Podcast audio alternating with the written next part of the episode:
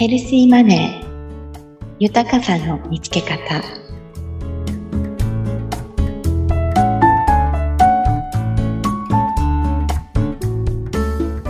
ポッドキャストディレクターのあっちゃんとナビゲーターの万代です。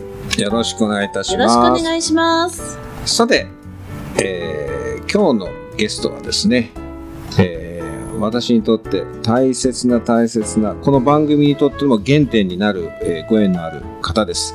砂田美也さんです。よろしくお願いいたします。よろしくお願いいたしよろしくお願いします。えーちょっと温めすぎてですね前振りのあのお話が長くなってしまったんですけれどもあのーまあどんなご縁かっていうと要は私がポッドキャストのポの字も知らない時にまあとあるね某本田健さんのですね棒じゃない。あ某失礼しましたあのセミナーというかセミナー行く前ですねあの講演会あの新刊を出された時の講演会でお目にかからせていただいたんですねでその時に、えー、と思わずラジオの番組作るのが私の夢なんですっていう私のあのパンドラの箱を開けてくださったきっかけのあの方なんですね。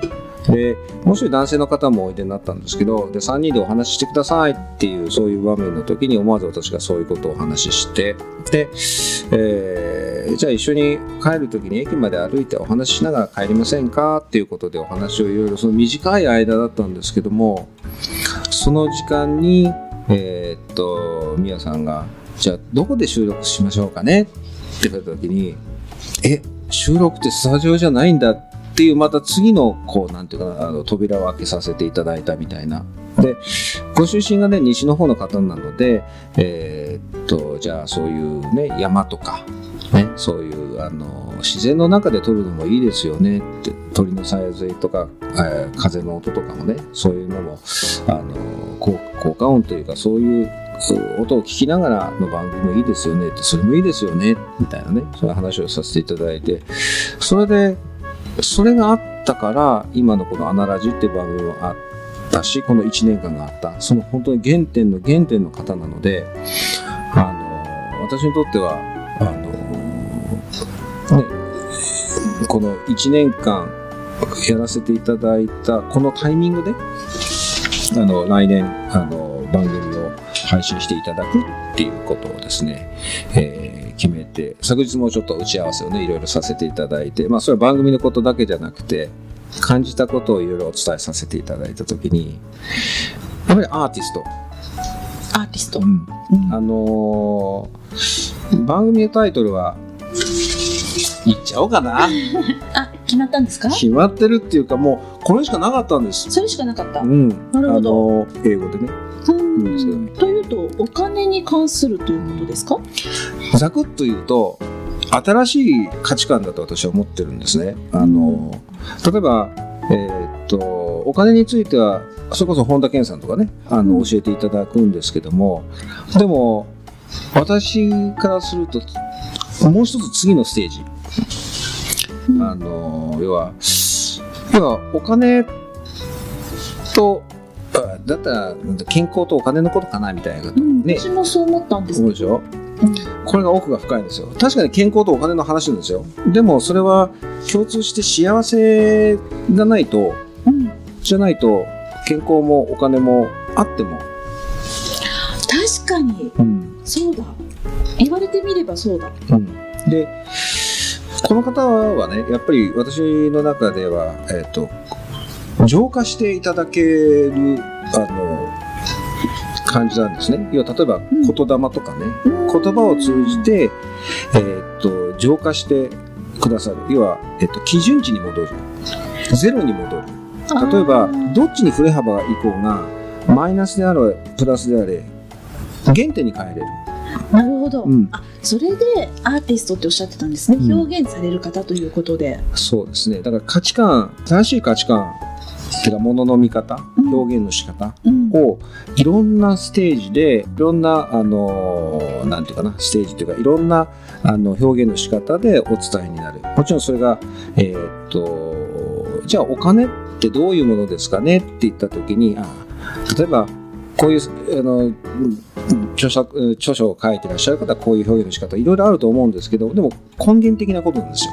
それは別にスピリチュアルって言ってるわけではなくてえーっとなんていうかな。あくまで浄化してくれるというのか、うん。基準に戻してくれるというのか、うん。そもそものお金のあり方とかそういうことうんですか、えっ、と、お金をやっぱり扱うのも健康、まあ、扱うというかお金に携わるのも健康に携わるのも人じゃないですか。やっぱり人間だから。あそうですね、うん。だから人間としてどういうあり方なのかっていうものはやっぱり基本的に整わないと、なんかなんとなく分かってる気がします。その軸？うん。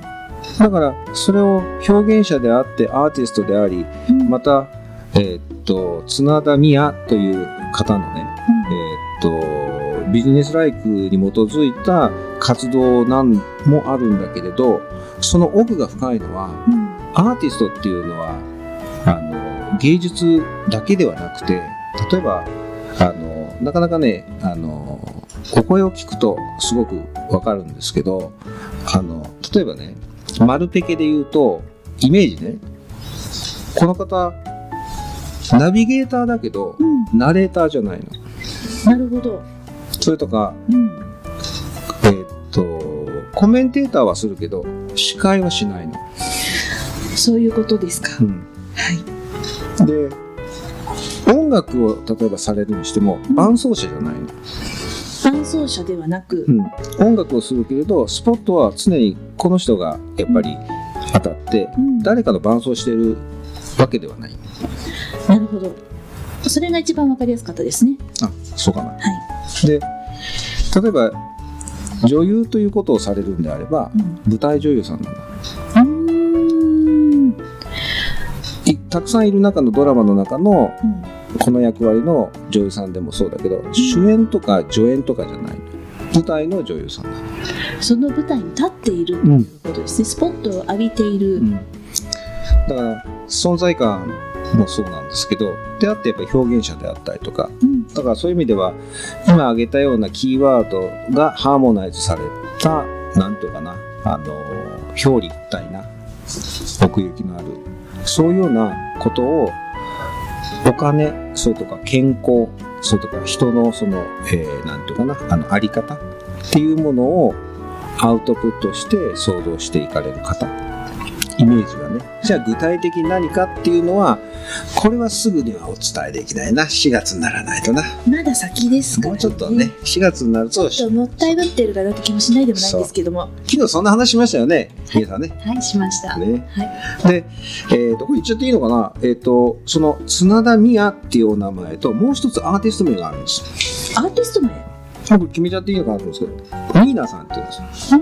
NINA っていうこれは文字的に言っても NINA のニーナさんっていうの。ひょっとするとナビゲーターよくあるじゃないですか。番組の右下にナビゲーターってカタカナで書いてその下にニーナってローマ字でね出てくる場面がひょっとすると皆さんあのアーティストアーティストっていうかあの、えー、なんていうかな。あのニーナさんの存在がちらっと出てくるかもしれない。そういうことなんですね。うん、例えばそれが YouTube でも上がってたりとかっていうことが出てくるかもしれない。ちょっと頭の隅にあのリスナーの皆さん置いといていただくとあひょっとしたら言ってたことあのことみたいなね。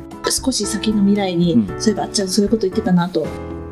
と思ってていただくとなんてね二人で話しても知らないんだけど。本当ですよね。だからじゃあ山崎さんねうちのパーソナリティの方がね例えば現実的に1年経ったらどうなりました？って経ったからそう思うんですけどこれ山崎さんだから変化したわけじゃなくて皆さんそれぞれ1年経つと変わってこられてうん形になってたりするんですよね。はい。ということはあの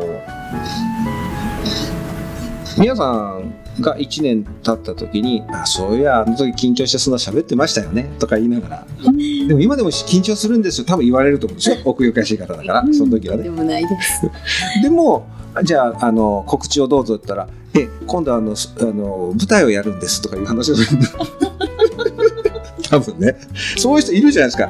あ、いらっしゃいますね。私全然緊張するんですっていう女優さんの人がいて、うんで、あの舞台に立つとスイッチが入っちゃうかどうかわかんないんですけど、みたいなね。うんそういう話をされたりとか。だから、それはいろんな面がおありになって、うんその、あの、日常の時は、あの、リラックスしてるから、あの、ただ、ご自身がそれがなんか、ね、スイッチが入るのかあした時にはあの変わられるかなと思うんですけどそんなまあ皆さんね私昨日、えーそういう打ち合わせをさせていただいていろんなことを感じさせていただいたんですけどえーっとまあビフォーアフターじゃないんですけど、うん。えー2019年今年1年って皆さんにとってどんな年だったんですか？そうですね。一言で言うならば変化の年、うん。軌道修正と言いますか。修正ではないんですけれども、はい。軌道を変更したことがそうなんです。ねはい、でその中であのやはり私の行くべき道というのを淳さんが導いてくださったんだっていう結末がこの終わりの方に年の終わりの方になってどんどん分かっていくといったこういった一年でした。そうですか。そうなんですね。えー私も最初からアメリカにった時にはい。着実にね、例えばいろんな資格を取られたりとかそれも堅実に着実にお話をあの途中ねいろいろ打ち合わせで聞かせていただいた時にあ今度これクリアしてこうなってっていうのは非常にあのーなんて言うんだろう、えー、と手順もきちっとしてらっしゃるからそれは実感してながらで、えー、と私の中では同時図ってイメージなんですよ。そんなことないです。着実に確実に、えーかといってそれはもう予定調和といったらあれなんですけど、うんちゃんとそれはイメージの中で着実にっていう感じかなと思って今はちょっと意外だったんですけど、あそうですか。うん。昨日そのね打ち合わせをこうさせていただく中で、まあ、木が熟したっていうかそういうテーマだったのでお伝えをさせていただいたんですけども、ただあのーやっぱりなんて言うんだろう。私の中でミッションブランディングっていうんですけどはい。ご自身のこうおやりになりたいこととかはい。それがある時期にあこれをしたいとかあこうだなったなっていうのは多分順番にご自身の中で納得されることはさしていかれるかなと思うんですけど、はい。うん、でもどれもブレがない。全部軸があって、うんそれがすごくしっかりして、うん、だからすごく楽しみだなと思うんですよね。ありがとうございます。でまたそれにね関わっていかれる方はい。例えばクライアントさんだったりとかもしくはそれを例えば著書を書かれるんだったら著書を読まれる読者の方とかって皆さんにやっぱり喜んでいただけてるっていう確かに喜んでいただけるだろうなっていうのはねすごく感じるんですよね。そこはイメージだけじゃなくて、うん、ただ心情を押せる方だなっていうところがあるのでだからじゃあ具体的にっていうとね全部こうネタばらしをしちゃうと面白くないのでただお伝えできるのは皆さんの中でね点で結構なのでリスナーの方々がねイメージしてこうじゃあ皆さん豊かさってまず何ですかって言った時にろうね。じゃあお金たくさんあればいいの？うん。でもお金って昨日もちょっとねお話あれさせていただきましたけどこういろんな人の情念とかね、はい。思いとかがあって回ってきたお金をはい。じゃあしじゃあそれたくさんお金があったら豊かなの？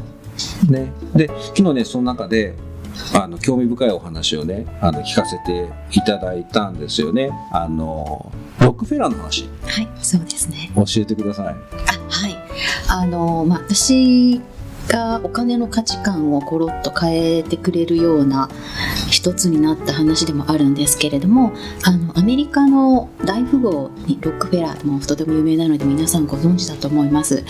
あのロックフェラーがあの事業に成功してもう働かなくても生きていけるぐらいの収入があったにもかかわらずなんとうつ病にかかってしまった。んですその話は聞いたことあります、ありますか？はい。であの,、まあ、あのカウンセラーの方に、まあ、あのあそれはなぜ、えーうつ病になったのかっていうとその自分のお金がなくなっていくんじゃないかっていう風な不安に襲われるっていうところでうつ病になったそうでで、はい、それは全然幸せなことじゃないですよね。そうなんですよね。うんなのでそこでまず分かるのは本当にお金があれば幸せになれるっていうのとはまた別問題なんだっていうことが分かると思うんですね。で最終的にあのカウンセリングの方が、まあ、寄付をしなさいということで毎月寄付をし始めていくとあのお金が一向になくならないということに気がつきでそれでそのうつ病から回復をしたというところをやっぱり聞くとあの先ほどもお話ししたようにやっぱりこのお金があれば幸せとは限らない。でもお金がなくっても、まあ、幸せではあるけれども周りの人も幸せにしようとするとお金があった方が周りの人も一緒に幸せになれるよねと、うん、やっぱりここのこの考え方お金との付き合い方お金をパートナーとしてどういうふうに見ていくか。こういったところに気づくことであのお金とその自分の幸せっていうのがいいスパイラルでぐるぐる回っていくんじゃないかというところに気づき、まあ、そういったところのお話をこう日常のあの生活のまあ行動なんかにこう絡めていってあの一つずつこう分解してお話ししていきたいなと思っています。うん、聞きたいですね。でしょ？でしょ？待ちきれないでしょ？待ちきれないです。4月って。だ先ですよまだ先だよね。だけどそれがあのいいんです。皆さんそういう意味でこう忘れた頃に覚えてる人はそれでいいんですけど忘れた頃にやってくるのが、まあ、天天才ってあの災いじゃなくてねこれからねわわあの忘れた頃にやってくるのがその一つのあの幸福。だから今のお声でね素敵な声でしょ？素敵ですね。でしょ？ねあのやっぱり浄化されるんですね。うん、でお金をやっぱりフラットな状態に一度戻して、うん、浄化してで言葉も聞いて心もね、あの言葉を聞いて言霊を聞いて皆さんの言葉を言霊を聞いて浄あの浄化してフラットに戻す。じゃあそこから豊かさじゃあ豊かさって何なの？って今のお話ロックフェラーの話じゃないですけどじゃあたくさんあればそのたくさんあるだけで幸せな状態じゃないじゃないですか。そうですね、ね、じゃあお金がなくても幸せ。それも違うんですよ。うん、じゃあ豊かさって何？お金って何？健康的なことって何？っていうお話をどう伝えられるかっていうのがきっとリスナーの皆さんの人生の羅針盤になったりとかね。そういうことにあのお役立ていただけるのかな楽しみで仕方がない。わかります、ね、お声を聞くだけで素直に耳がそちらに吸い寄せられる、ね、そうでしょ。そう。だから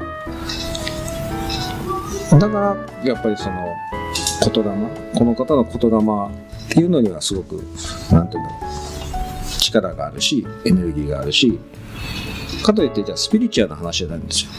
バリバリのあの社会の話だったりとかビジネスの話だったりするんですよね。ファイナンシャルの話ですね。そうですよね。だけど魂との関わりのことも多分お伝えになったりとかねそこが新しいあのどこにもないアナラジならではのとっておきの人たちばっかりだもんだから困っちゃうんですけどディレクターとしては。いいじゃないですか贅沢な悩み。贅沢でしょ？本当に。来年どうしようかなと思って。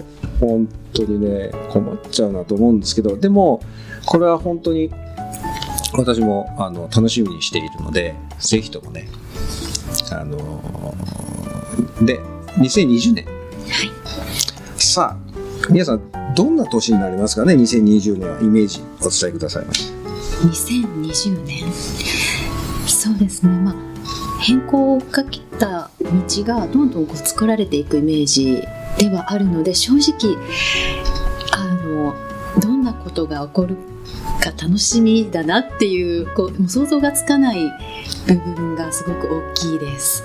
なのでこう常にあの間口を広げる状態でこれに一つっていうふうなこの固定概念っていうのをなくして間口をこう広げて常にこうスポンジのように吸収できるような状況状態を保って、えー、1年間過ごしたいなと思っています。なるほど。なるほど。これ1年後にまた皆さんにインタビューしたら、うん、あの頃と全然もうぐーんと変化しましたよねってその宮さんが想像できますね。そうですよね。はい。もしかしたら本当に本出してるかも。うん。いや実は本出るんです。そう。そう。でも緊張してるんです。そうそうそうそうどこがやねんって多分ツッコミが向こうからそういうツッコミをね。あの今からあの用意して用意ますしてね。そうそう。準備してね。ね。そうなんですよね。